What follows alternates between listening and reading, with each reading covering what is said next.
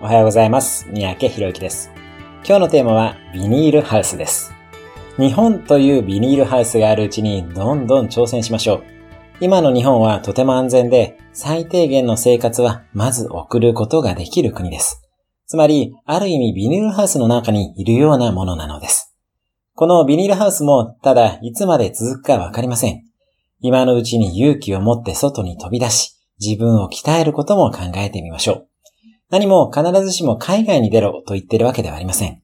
もちろん海外に出てもいいですが、とにかく自分自身を鍛えることができる環境に飛び出していきましょう。ちょっとやそこらの失敗をしても十分に再起は可能です。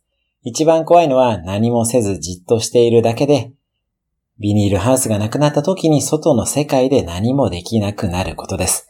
リスクを取らないことが最大のリスクです。